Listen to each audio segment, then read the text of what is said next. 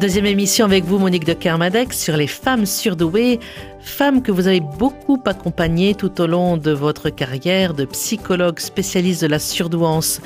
Dans l'émission précédente, vous avez mis en lumière les nombreuses barrières sociales et professionnelles auxquelles se heurtent ces femmes qui se sentent en décalage. Alors, dans votre livre, La femme surdouée, mhm. paru chez Alba Michel, vous expliquez que ce décalage complique la construction de son identité. Alors, comment aider ces femmes qui sont à haut potentiel? Il y a plusieurs façons de les aider. Je crois que toutes ne sont pas nécessairement candidates à des thérapies comme parfois on le suggère, mais il est important que ces femmes puissent avoir un lieu de parole où elles puissent être écoutées sans a priori, sans jugement sur euh, leurs choix, sur leurs désirs, sur leurs rêves. La première chose que je conseillerais à ces femmes, c'est déjà de chercher à mieux se connaître. Donc mieux se connaître, oui, ça peut être fait avec un psychologue clinicien, ça peut être fait en lisant. Moi, je me rends compte que tout un nombre d'adultes, au travers de leur lecture, ont découvert des choses fondamentales sur eux-mêmes. Une fois que l'on se connaît mieux, je crois que pour une femme et une femme surdouée, l'important est de redéfinir sa définition de la réussite. Parce que nous vivons dans un monde où il y a une définition essentiellement masculine de la réussite, qui est bien sûr réussite financière, réussite de carrière, Or, nos vies nous offrent des choix multiples d'investissement et il est important que la femme surdouée ne se développe pas uniquement sur un modèle purement masculin. Euh, C'est quoi alors du coup la réussite pour une femme surdouée? Eh bien, vous seriez étonné. Il y a vous seriez étonné. Il y a de nombreuses euh, définitions, mais je crois que la réussite passe toujours par une quête de sens. Quel sens veut-on donner à sa vie? Quelle contribution veut-on apporter dans ce temps de vie. Je vois des femmes qui se sont lancées très sérieusement dans des carrières typiquement euh, masculines et qui un jour se posent la question de qu'est-ce que je fais là? Est-ce que pour moi, ce que je fais aujourd'hui a un sens? Et certaines se redéfinissent, certaines remettent en question leurs choix, peuvent quitter l'entreprise, peuvent se mettre à leur compte, peuvent décider de se consacrer à leur famille pendant des années. Euh, je crois que il n'y a pas un modèle un modèle précis pour la femme surdouée. C'est très important que les femmes le retiennent. Elles doivent être libres et tenir compte de leurs valeurs et de ce qui est important pour elles. Mais elles ont besoin aussi de se sentir euh, utiles. Tout à fait. Alors ça, c'est fondamental. Tous les surdoués, d'une certaine façon, ont besoin de se sentir utiles, mais les femmes tout particulièrement, et elles ont plusieurs registres dans lesquels elles peuvent se sentir utiles. L'éducation de leurs enfants, leur couple, le, travail dans lequel elles vont s'engager, qu'il soit pour une entreprise ou à titre personnel. Dès toutes petites, elles deviennent utiles. Elles vont aider le petit camarade dans la cour de récréation, elles vont euh, donner un coup de main à, leur mère, leur grand-mère ou leur père euh, quand ils jardinent, je ne sais. Cette utilité est très importante pour la femme, mais elle ne se définit pas nécessairement selon des critères masculins. Mais on peut aussi être utile et gagner bien sa vie Bien sûr. Ça n'est pas interdit. On peut choisir de bien gagner sa vie et aucun jugement ne doit être passé là-dessus. Certaines femmes qui ont fait ce choix, par contre, euh, euh, toutes jeunes, lorsqu'elles ont commencé à travailler, vont peut-être le re-questionner lorsqu'elles arrivent à la quarantaine. C'est-à-dire que il y a un certain moment où une certaine somme d'argent, une fois appréciée, vous en percevrez les limites et que euh, ceci ne saurait compléter une vie ou donner sens à une vie. Mais ça, c'est pour tout le monde. C'est peut-être pour tout le monde, mais c'est particulièrement important et important pour la femme surdouée. Est-ce qu'elle n'est pas un peu trop idéaliste quelquefois? Je crois que le mot idéaliste va être euh, là prononcé comme une critique. Et personnellement, je, je voudrais vraiment qu'elle lutte pour garder ce droit d'un certain idéalisme. Nous en avons besoin dans notre vie. Oui, parce que vous écrivez que souvent les femmes surdouées se dénigrent. Elles ont peu confiance en elles. C'est vrai que, en dépit, par exemple, de diplômes et de d'expériences professionnelles approfondies, on en voit qui, au moment d'une promotion ou d'un changement de, de poste, vont tout d'un coup se demander si elles ont toutes les qualifications nécessaires. Est-ce que je suis vraiment prête? Alors, ces femmes doivent être encouragées et se dire qu'elles peuvent prendre le risque et qu'il y a bien sûr une part d'apprentissage dans le mouvement qu'elles vont euh, connaître, mais si la confiance en soi est vraiment trop faible, à ce moment-là, il ne faut pas qu'elles hésitent et qu'elles consultent. C'est le fameux syndrome de l'imposteur? Le fameux syndrome de l'imposteur et qui vient bien sûr de, euh, c'est le résultat de toutes ces années où pendant lesquelles cette femme ne s'est pas vraiment sentie à sa place, a l'impression de donner les mauvaises réponses, a l'impression de ne pas être qui elle devrait être. Donc petit à petit, elle se met à douter de plus en plus d'elle-même. Et doutant d'elle-même, ça peut l'amener à, à, je dirais, investir un faux self, c'est-à-dire euh, une personne extérieure en apparence qui répond à ce qu'elle pense être attendue des autres mais euh, qui est différente de ce qu'elle est profondément à l'intérieur. C'est-à-dire qu'elle se suradapte aux autres? Oui et non. C'est-à-dire qu'elle va, elle va chercher à satisfaire l'autre. Et en même temps, euh, elle risque de s'y perdre parce que si elle le fait trop longtemps, un beau jour, elle peut se dire mais au fond, qui suis-je? Je sais que je ne suis pas cette personne, mais qui serais-je aujourd'hui? Si j'étais vraiment moi-même. La peur d'être soi-même, bien évidemment, est liée au fait que si tout d'un coup on change, est-ce que les autres vont continuer à nous aimer? Donc c'est une grande prise de risque. Fort souvent, elle en vaut la peine parce qu'on découvre que de toute façon, être aimé pour un rôle ne peut pas être pleinement suffisant et que être aimé pour soi est certainement beaucoup plus enrichissant. Est-ce que ce faux selfie s'est pas créé aussi un peu comme, comme une défense naturelle pour être aimé? Alors, il y a une part d'adaptation que nous avons tous dans notre vie sociale. Il est évident que nous n'allons pas parler de la même manière suivant le contexte et la personne à laquelle nous adressons. Mais ça, ce sont des, j'allais dire, des prises de position très temporaires, fluctuantes.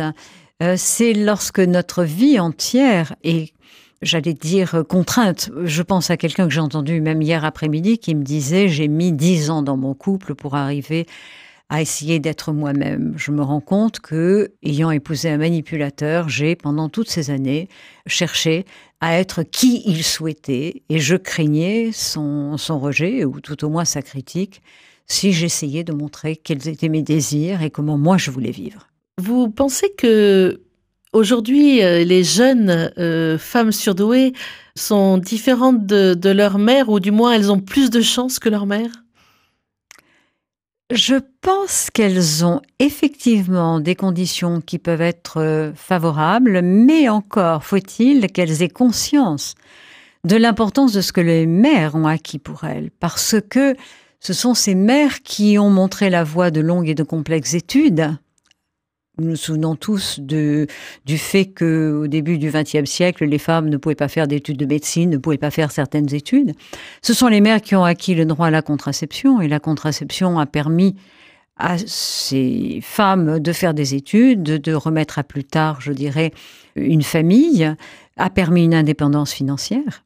Les mères ont aussi acquis, euh, je dirais, un certain rôle en politique, qui est important, qui peut avoir un impact sur notre société. Et puis les mères ont travaillé à l'acquisition de cette parité, hein, d'une certaine façon. Donc, si une jeune femme pense que tout ceci est normal et qu'il n'y a pas eu quelque part un certain combat, il n'y a pas eu une recherche, euh, une certaine, je n'aime pas le mot lutte, mais disons une décision de faire bouger les choses, ces jeunes femmes risquent de ne pas obtenir tout ce qu'elles souhaitent. Et je crois qu'il y a encore un chemin à parcourir qui n'est pas un combat direct frontal, mais qui est un chemin qui nous mènera vers une société je dirais, beaucoup plus égalitaire, une société où nous pouvons être partenaires et non pas dominants-dominés. Y a-t-il un lien particulier entre la jeune fille surdouée et sa mère euh, surdouée ou non? Je crois qu'aujourd'hui, il y en a un et il y en a probablement un qui est plus fort que par le passé, où les mères étaient dans des rôles très traditionnels et où les jeunes filles ne recevaient pas de leur mère euh, ce modèle de la femme qui est à la fois, je dirais, maternelle, épouse, et en même temps qui se consacre à un projet personnel au travers des études et de sa profession. Donc, euh, oui, euh, les jeunes femmes d'aujourd'hui peuvent avoir une complicité et, je dirais, une aide par le modèle que leur mère leur offre. Et les jeunes femmes qui ont des enfants, entre autres par exemple une petite fille surdouée oui, alors il est très important de bien prendre soin de sa petite fille et de veiller aussi à ce que le père autorise cette petite fille à euh, être plus compétitive, à être plus, euh, je dirais, indépendante, plus autonome, comme on le faisait avec les garçons. Bien évidemment, il ne s'agit pas d'en faire un garçon manqué, il s'agit simplement de lui donner certaines permissions qui traditionnellement ont été transmises par les pères. Et quelquefois, un enfant surdoué, ça peut être agaçant aussi. épuisant peut-être aussi. J'allais dire oui, il me venait plutôt le mot épuisant parce qu'au cours des années, j'ai entendu de nombreux parents dire arrivé à 19h le soir, je n'en peux plus, je suis épuisé. épuisé. Parce que ça demande une sollicitation permanente. Il y a un questionnement qui est certainement, sinon permanent, euh, très important dans la journée. Il y a aussi le besoin d'une attention, d'un échange, parce que ces enfants n'ont pas toujours des amis de leur âge avec lesquels ils peuvent partager leur passion. Donc quand ils ont des adultes sous la main, bien évidemment, ils vont les chercher pour euh, engager de longues discussions. Et pour un parent, je trouve que c'est quelque chose de parfaitement satisfaisant qui ne doit quand même pas mener à une dictature. Il faut que le parent rappelle malgré tout à l'enfant qu'il a le droit lui aussi à une vie personnelle, à des temps personnels.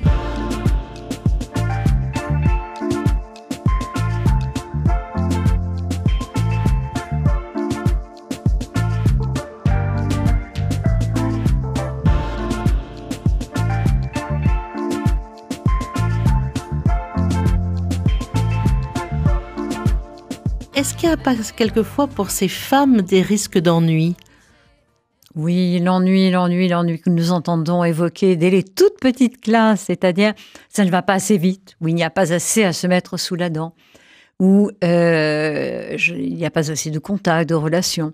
Mais l'ennui fait partie de la vie et je pense que l'ennui n'est pas que négatif. Si vous vous souvenez peut-être, je ne sais pas, mais en tous les cas, je m'en souviens, enfant, lors des grandes vacances, euh, très souvent, euh, j'étais envoyée euh, à la campagne avec ma grand-mère. Nous quittions la ville et nous arrivions dans un endroit où il n'y avait pas les distractions habituelles et où il fallait puiser dans ses ressources. Donc le premier jour était plutôt un jour d'ennui où on recherchait ce que l'on pouvait faire. C'était un jour où on pouvait puiser dans son imagination, dans ses ressources. Et je pense qu'on évoque souvent l'ennui sous son aspect négatif, mais une part de l'ennui peut être positif aussi. Donc, oui, je suis au bureau, j'ai fait tout mon travail en deux heures, il me reste encore six heures pour terminer ma journée, qu'est-ce que je peux faire? Eh bien, hélas, j'espère que les supérieurs hiérarchiques ne m'entendront pas, mais parfois, c'est vrai que l'ordinateur permet de sortir de l'ennui. Mais peut-être que pour les personnes surdouées, euh, il est bon aussi d'avoir un travail plus indépendant euh, pour pouvoir être à son rythme. Oui, alors être à son rythme est très important pour le surdoué parce que ils ont tendance à investir de manière massive un projet. Et là, je repense toujours à un consultant d'une cinquantaine d'années qui avait, euh, après travaillé dans une boîte de conseil, s'était mis à son compte et pouvait enfin travailler sur ses projets pour ses clients à son rythme. Donc, bien évidemment, il s'est mis pour ses premiers clients à travailler 3-4 jours sans boire et sans manger et remettait très rapidement ses conclusions. Ça a été un flop total. Donc il a compris, et j'ai trouvé son idée géniale, il travaillait toujours en respectant son propre rythme, mais remettait à ses clients ses résultats en respectant leur rythme et le rythme de l'entreprise. Ça fait plus sérieux C'était bien évidemment considéré comme beaucoup plus sérieux. Or, je dirais que la qualité du travail était la même, mais lui devait, pour être productif, respecter son rythme, et je le propose à tous les surdoués, bien évidemment, s'ils ont besoin d'aller vite, par contre, tenez compte du rythme de l'autre, car si vous le bousculez, les relations vont devenir très difficiles. Alors pour revenir à l'ennui, justement, c'est la relation avec les autres. Quelquefois, une personne surdouée peut s'ennuyer euh, avec d'autres et ça, il y a une culpabilisation qui peut être forte. Oui, alors il y a un contexte qui revient toujours, ce sont les fameux cocktails, les fameux pots, les fameuses soirées euh, dans lesquelles les surdoués de tous âges, garçons, filles, hommes ou femmes, au bout d'un petit moment, disent euh, Nous avons parlé superficiellement d'un certain nombre de choses, mais alors là, maintenant, je n'en peux plus, qu'est-ce que je fais là?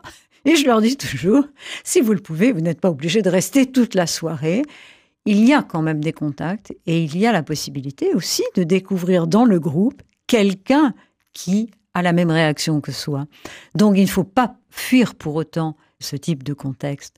L'important, c'est la relation, la relation à l'autre, euh, peut-être le recours à quelque chose qui nous intéresse, que ce soit la lecture ou euh, à une activité sportive, sortir de l'ennui pour pouvoir se reconstruire et être à nouveau disponible pour autre chose, ce qui est fondamental. Donc prendre du temps pour soi aussi. Prendre du temps pour soi est absolument essentiel. Nous vivons dans une société euh, où le rythme est effréné, où on nous demande d'être productif à longueur de journée et parfois même le soir. Je vois certaines personnes en porte du travail à la maison, euh, sont sur leurs ordinateurs jusqu'à 11h, minuit. Oui, prendre du temps pour soi, c'est vital pour survivre dans cette société. Il faut garder jalousement des espaces de temps et bien sûr, si on peut prendre quelques jours, le faire. Je vois des personnes qui vont parfois dans un monastère, par exemple, pendant plusieurs jours, se couper du téléphone, de l'ordinateur, euh, faire une retraite Chacun peut choisir son lieu de retraite, la longueur de temps de sa retraite, mais nous en avons besoin pour nous ressourcer. Et pourquoi spécifiquement pour les femmes surdouées? Je crois que les femmes ont de lourdes responsabilités, de multiples responsabilités. Elles, quand bien même elles se consacrent parfois à 100% à leur euh, travail, dans la journée, il leur faut aussi se consacrer à d'autres tâches, penser aux enfants, penser à ce qui est nécessaire pour la maison, penser à ce qui est nécessaire pour euh, leurs euh, vieux parents ou je ne sais, la femme se sent responsable. Elle est très sensible aux besoins de l'autre, donc elle aura toujours quelque chose de possible à faire. La femme surdouée n'est-elle pas spécifiquement créative? Oui, il y a des femmes surdouées qui sont tout à fait créatives et certaines personnes d'ailleurs ne s'en doutent pas et le découvrent beaucoup plus tard. Je vois des personnes qui arrivaient à 50 ans découvrent que, ah oui, quand ils étaient petits, ils jouaient d'un instrument, ils faisaient partie d'une chorale, ils dansaient, euh, je ne sais, et qui s'autorisent à reprendre une activité ancienne, ils retrouvent du plaisir. Et à ce moment-là, je dirais, retrouvent euh, aussi un certain élan vital parce qu'enfin, ils ont repris contact avec des sources profondes de plaisir. Et comment euh, ces femmes surdouées vivent-elles euh, le temps, j'allais dire, de la retraite professionnelle? Vous parliez tout à l'heure d'une femme de 80 ans. Oui. Euh, elles sont encore pleines de vie Alors, je ne suis pas sûre que les surdouées prennent des retraites. Bien évidemment, les entreprises vont mettre les personnes à la retraite. Retraite fiscale, on va dire. Voilà. Mais après, vous pouvez vous lancer dans des recherches, avoir un projet d'écriture, partir faire un, un safari photo dans votre région, je ne sais. Je crois que les surdoués sont capables d'inventer toujours quelque chose et c'est ce qui leur permet de rester jeunes dans leur cœur, quel que soit leur âge. Bien évidemment, à un certain moment, des problèmes de santé peuvent euh, obliger la personne à limiter euh, ses activités, mais tant que la tête fonctionne, je crois que nous pouvons toujours trouver des, des sources de plaisir. Monique de Kermadec, dans votre livre euh, La femme surdouée, vous concluez par ce mot oser. Pourquoi? Parce que on découvre en écoutant les personnes et entre autres en écoutant les femmes, hein, les femmes surdouées, que euh, nous nous mettons beaucoup plus de limites que nous ne le pensons. Nous avons parfois besoin d'aller parler à quelqu'un d'extérieur justement pour pouvoir nous donner certaines permissions. Ce ne sera pas nécessairement le thérapeute, le coach ou euh, l'ami, euh, la fidèle amie qui va nous donner la permission, mais c'est en parlant et en recherchant différentes possibilités, en s'autorisant à rêver, que petit à petit, nous allons percevoir que ce n'est pas dangereux de se donner certaines permissions. Il faut essayer. Tout, on ne va pas réussir du premier coup, mais ça n'est pas important. Ce qui est important, c'est d'oser se connaître, c'est d'oser de nouvelles activités, c'est oser modifier les choses qui sont insatisfaisantes dans notre vie, c'est oser dire à l'autre ce qui est important pour nous, donc avoir des relations plus profondes, plus satisfaisantes. C'est oser, euh, je dirais, vivre sans masque. C'est bien évidemment oser tout simplement de vivre, se donner la permission de vivre et non pas de survivre dans un contexte que nous trouvons trop difficile. Est-ce que vous pouvez nous donner des exemples? Vous qui avez accompagné et qui continuez à accompagner de très nombreuses femmes surdouées Je suis frappée par le fait que tout un nombre de femmes, d'ailleurs, euh, vont en tant que mentor, par exemple, aider d'autres jeunes femmes, vont faciliter la voie de ces jeunes femmes. Ça me semble important. C'est gratuit et en même temps, c'est une véritable richesse. Après, bien évidemment, nous pouvons euh, aider l'autre euh, en étant attentifs à, ceux qui sont, euh, par exemple, isolés, solitaires, qui manquent de compagnie, qui ont besoin d'aide. Mais il y a mille et une manières à inventer. Et si nous manquons de, je dire, d'imagination hein, partagée avec d'autres pour voir ce que eux peuvent inventer, il y a mille et une manières de pouvoir contribuer, de pouvoir donner sens à sa vie. Et vous, personnellement, Monique de Kermadec, oser, ça veut dire quoi pour vous? Oser, pour moi, c'est oser le changement. Je me suis rendu compte il y a quelques années, je devais faire une présentation à un groupe de femmes professionnelles qui avaient quitté leur contexte de travail pendant un certain temps et qui devaient reprendre leur travail. Et on m'avait demandé de leur donner certains conseils. Et ce n'est qu'à la fin de la rédaction de ma conférence que je me suis rendu compte que moi aussi j'avais une interruption. J'ai une première partie de vie où j'ai fait des études littéraires, j'ai fait un doctorat en littérature comparée, je pensais que j'allais enseigner. Puis j'ai changé de pays et puis j'ai repris des études qui me semblaient importantes. Et je pense que dans la vie, l'important est de de se donner la permission de se redéfinir. Là, par exemple, j'ai du plaisir à, écrire. Donc, bien évidemment, un livre terminé, on se dit déjà, ah oui, alors pour le prochain, que vais-je faire?